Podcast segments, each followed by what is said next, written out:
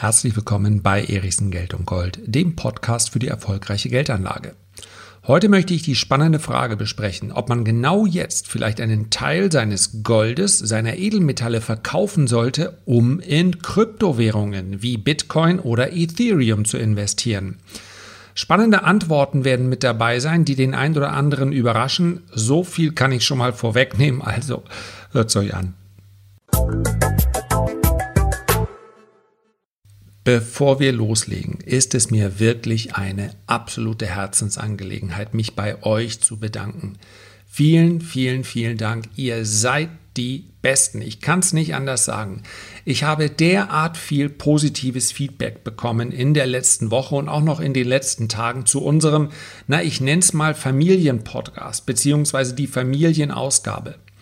Am vergangenen Mittwoch habe ich gemeinsam mit meiner Frau und meiner Tochter, mein Sohn hatte original überhaupt keine Lust und hat mir das auch sehr, sehr deutlich vermittelt, ist auch in Ordnung.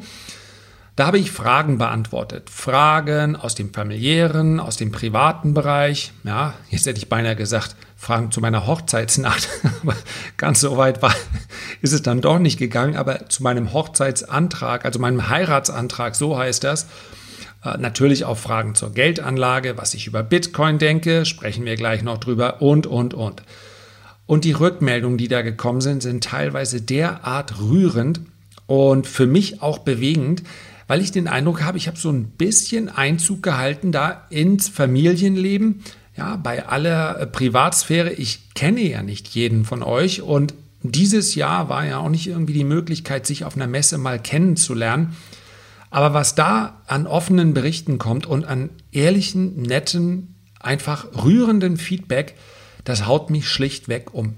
Dieses Projekt Podcast war eines, mit, wo ich lange gezögert habe. Ich habe einfach keine Erzählstimme wie Elmar Gunsch. Ich bin auch gerne jemand, der mal um den heißen Brei herumredet. Manchmal fehlt mir die Struktur. Und äh, schließlich und endlich verspreche ich mich auch ab und an mal. Und irgendwann habe ich gesagt, okay, Podcast machst du, weil ich so viele Menschen im, auch im privaten, im, im familiären und im Bekanntenkreis habe, die sagen, wir hören am liebsten Podcast. Also habe ich gesucht, ich, gesagt, ich versuche das jetzt einfach mal.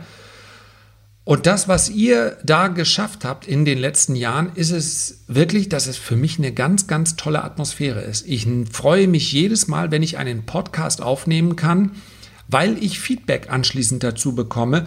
Und dieses Feedback, und das nehme ich für wahr, ja, wie heißt es so schön, nothing is for granted. Also das nehme ich wirklich nicht als selbstverständlich hin, dass dieses Feedback so ehrlich und so schön ist, ganz, ganz oft.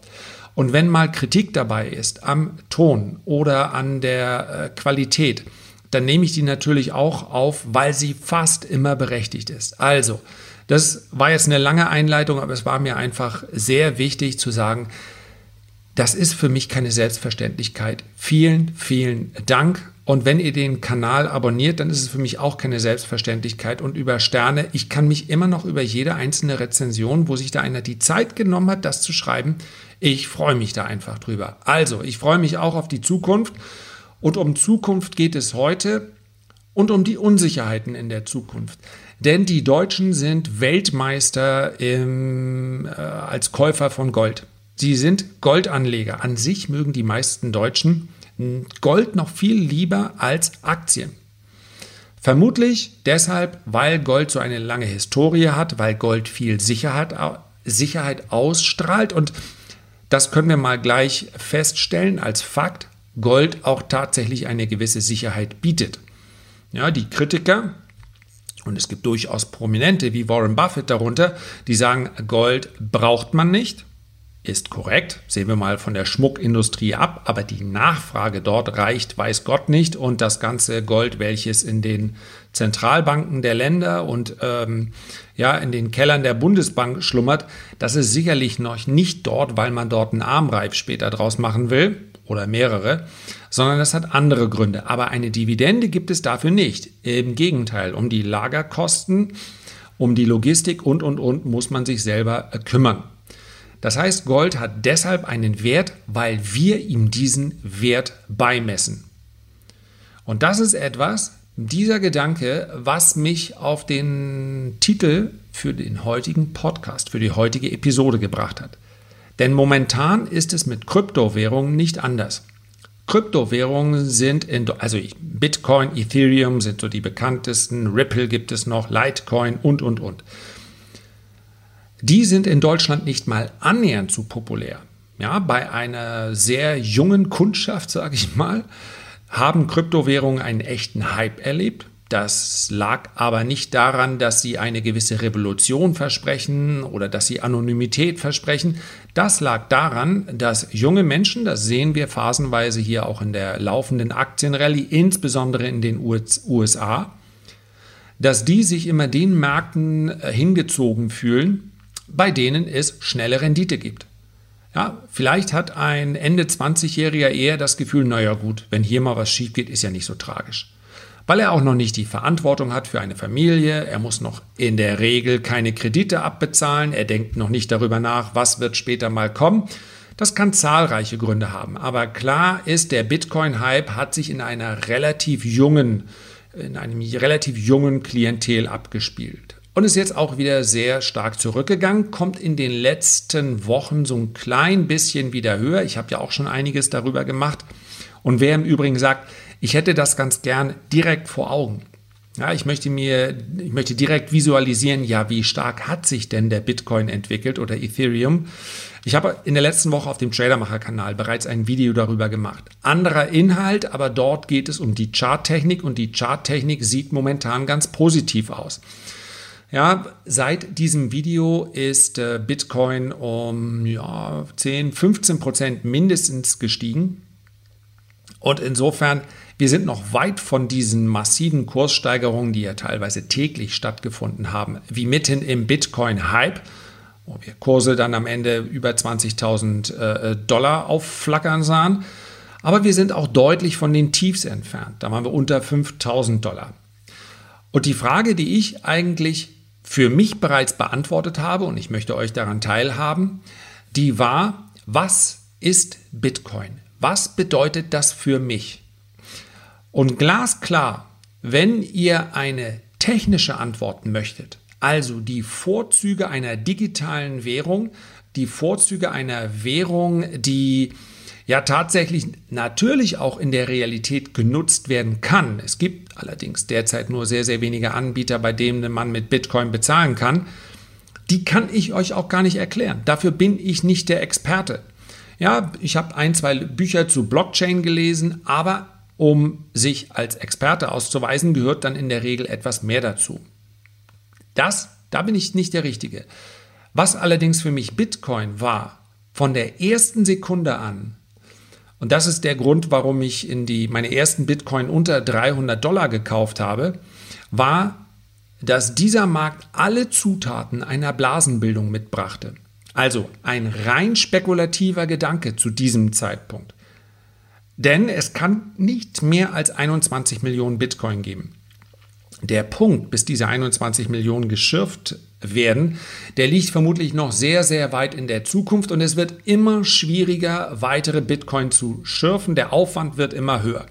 Auch darum soll es aber nicht gehen, aber mir war klar, angesichts der Überschriften, die ich da gelesen habe, ja, das erinnert mich alles so ein bisschen an den neuen Markt, als es hieß, wer jetzt keine Technologieaktien kauft, der hat gar nicht verstanden, worum es am Aktienmarkt geht. Damit war für mich im Übrigen auch klar, es wird der Zeitpunkt kommen, da muss ich ein bisschen, äh, ein bisschen was verkaufen, denn hier entsteht eine Blase. Das Ganze hat dann etwa 18 Monate gedauert. Also 18 Monate nach meinem ersten Kauf stand Bitcoin, ja, das waren fast zwei Jahre, stand Bitcoin bei 13.000, 14.000 Dollar. Da habe ich dann auch einen Teil verkauft, so dass ich mit Bitcoin praktisch keinen Verlust mehr machen kann. Habe mir dann eines, einiges anhören müssen, denn es ging in der Folge ja noch ein paar tausend Dollar weiter. Aber so ist das eben. Das absolute Tief und das absolute Hoch zu erwischen, sollen andere versuchen, ist mir in der Vergangenheit selten gelungen, aber rechtzeitig auszusteigen, das ist mir sehr, sehr oft gelungen. Und das hat auch was für sich. So, das war also die erste Spekulation. Und das hat sich aus meiner Sicht aufgrund der aktuellen Politik ein klein wenig gedreht. Ich glaube, dass es jetzt eine Schicht von Bitcoin-Käufern gibt, die nicht mehr allein aus dem Grund, weil sie sagen, ich will hier das schnelle Geld verdienen, investieren, sondern die investieren Aus dem einzigen Grund, der letztendlich auch jeden Goldkäufer bewegt. Nämlich, ich will raus aus Papiergeld, aus Fiat-Währungen. Ich glaube, dass der Euro letztendlich als Zahlungsmittel, zumindest glauben das die meisten Deutschen und ich kann es mir auch vorstellen, und es ist letztendlich aber auch völlig egal, ob Euro drüber steht oder D-Mark oder was auch immer. Es bleibt immer eine Papiergeldwährung und eine Papiergeldwährung entwertet permanent. Bei aller Kritik am Euro, die teilweise ja auch berechtigt ist, muss man feststellen, dass die D-Mark viel, viel äh, höhere Inflationsphasen durchlaufen hat. Ja, 70er Jahre, 80er Jahre. Ich kann mich noch sehr, sehr gut erinnern, weil der Zins letztendlich ja auch eine gewisse Korrelation zu der Inflation in der Vergangenheit hatte. Meine allererste Hausfinanzierung, da habe ich mal schlappe 6% bezahlt. Und meine Eltern haben mir noch von 8% dann erzählt. Davon sind wir weit entfernt. Das war zu diesem Zeitpunkt so, weil man auch 9%, 10% Zinsen teilweise gab, bekam, aber als Guthaben in dem Fall. So, das hat sich komplett alles verändert. Ja? Es gibt keine sicheren Zinsen mehr und es gibt auch keine sicheren Renditen mehr. Was es aber gibt, ist ein Umfeld, in dem mehr und mehr Menschen zu Recht davon überzeugt sind, dieses Papier, was ich hier in den Händen halte, mit dem muss ich irgendwas machen. Ich habe es schon ganz oft betont, Geld entwickelt dann eine Energie, wenn ich es investiere oder, und der Punkt wird gelegentlich vergessen, aber ich finde, der ist äh, durchaus zu nennen, oder wenn ich konsumiere. Ja, wenn ich damit ein Eis essen gehe oder ich kaufe mir ein neues Paddelboot oder ein Auto, whatever. Auch Konsum hat seinen Reiz. Und seien wir mal ganz ehrlich, es gibt auch einige schöne Momente im Leben, die können wir uns mit Konsum noch schöner gestalten. Sollte man gar nicht unter den Tisch fallen lassen. Aber natürlich ist langfristig, wenn wir über Geldanlage sprechen, Investition noch besser. Ein Schein oder eine Münze, die auf dem Girokonto liegt, ja, die also weder dort äh, investiert wird, noch konsumiert wird, noch in irgendeiner Form rentiert, denn ich kriege auf dem Girokonto nichts. Im Gegenteil, bei größeren Vermögen muss ich mittlerweile Strafzinsen bezahlen. Hat überhaupt keine Energie. Ich muss also etwas machen. Und jetzt in diesem Zug der Corona-Krise und der Maßnahmen, die da gefolgt sind, wird das mehr und mehr Menschen klar, dass wir eigentlich nur einen echten Ausweg haben. Und dieser Ausweg lautet Inflation. Und Inflation bedeutet, die Teuerungsrate steigt, die Kaufkraft meiner Währung sinkt. So, das können wir in einem anderen Podcast gerne nochmal besprechen. Aber wichtig ist doch nur, die Menschen werden in zunehmendem Maße, und zwar auch die, die sich bisher sehr zurückgehalten haben, in zunehmendem Maße erkennen, ich darf mein Geld nicht einfach auf dem Girokonto liegen lassen. Das wird immer weniger wert. Und das wird verordnet und per Plan immer weniger wert. Niemand, keine Notenbank der Welt würde sich heute dagegen wehren durch eine Zinsanhebung, wenn die Inflation, und da sprechen wir nur von der offiziellen Inflationsrate, auf drei oder vier Prozent anstiege. Ich verspreche es euch. Da kommt so schnell kein Zinsanstieg. Denn solange der Zins bei Null ist, die Inflation bei vier Prozent, können sich Staaten, Regierungen und auch Notenbanken ganz hervorragend entschulden. Und das ist ein Szenario, welches mehr und mehr Menschen erreicht. Und deswegen glaube ich, dass alternative Anlageformen immer interessant werden. Immer interessanter. Und deswegen möchte ich die Frage jetzt auch beantworten nach, ich gucke mal drauf, 13 Minuten, einen Teil des Goldes verkaufen und in Kryptowährung investieren? Ich kann das nur für mich selber beantworten und ich sage ja, das habe ich gemacht. Und wenn ich bis jetzt noch nicht gekauft hätte, das ist keine Anlageberatung, das ist keine Empfehlung. Ich muss an dieser Stelle einmal sagen, dass Kryptowährungen noch keine Relevanz in unserem Geldsystem haben. Auch noch nicht von Notenbanken gekauft werden, auch nicht von Staaten gekauft werden. Das unterscheidet Kryptowährungen mal ganz klar von Gold. Die Wahrscheinlichkeit, dass der Wert von Gold in den nächsten Jahren auf Null sinkt, ist deutlich geringer als die Wahrscheinlichkeit, dass der Wert von Kryptowährungen auf Null sinkt. Also, Kryptowährungen sind viel, viel spekulativer aus meiner Sicht als Gold. Ganz davon ab, dass es nur ein Gold gibt und ein Silber und vielleicht noch ein Palladium und ein Platin. Aber es gibt tausende von Kryptowährungen und natürlich ist das auch ein Risiko. Wer sagt, dass der nächste Hype nicht außerhalb äh, von Bitcoin und Ethereum stattfindet? Dann hätte man auch in die Röhre geguckt, obwohl man den gleichen Gedanken hätte. Also, Risiken gibt es zuhauf. Und deswegen rede ich auch nicht von einem Tausch von Gold in Kryptowährungen. Aber wenn ich nicht schon gekauft hätte, dann würde ich diesen Teil, den ich in Edelmetalle investiert habe, um mich vor einer Inflation zu schützen. Darum geht es bei Edelmetallen. Wir kommen sicherlich in den nächsten Monaten und Jahren in eine Phase, wo es darum geht, äh, ja, es wird ganz viele Videos geben, so wird man reich mit Gold und Silber. Ja, und tatsächlich mit dem richtigen Timing kann man das natürlich auch mit den richtigen Aktien schaffen, keine Frage. Aber der grundsätzliche Gedanke, der hinter dem Kauf von Gold und Silber steht, lautet Werterhalt, nicht schneller Reichtum. Werterhalt plus etwa 2%. Das also nach Inflation eine Rendite von 2 bis 3%. Das ist in etwa das, was Gold und Silber in den letzten 1000 Jahren geboten haben. Ich gebe zu, meine Aufzeichnungen sind nicht ganz so alt. Aber es lässt sich relativ leicht ablesen, weil wir halt diese Währungen schon so lange haben. Und einen Teil dieser Funktion könnten aus meiner Sicht Kryptowährungen mm, übernehmen. Aber es geht hier wirklich gesagt um einen Teil. Das heißt also, äh, bei mir persönlich sprechen wir über eine Investitionsrate von unter 5%.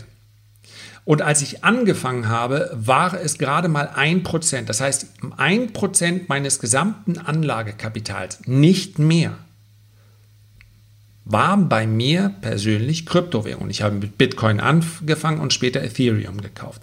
Dass es jetzt etwas mehr geworden sind, liegt schlicht und einfach daran, dass Kryptowährungen in der Zwischenzeit sich ganz ordentlich entwickelt haben, trotz der phasenweise Schwäche. Und das ist letztendlich auch mein Fazit. Wer bereit ist, diese Spekulation einzugehen und zu, anzuerkennen, ich habe hier ein hohes Risiko, für den sind Bitcoin und Ethereum wenn er sich damit auskennt, vielleicht auch noch andere Kryptowährungen, eine geeignete Beimischung auch des Vermögenserhaltes.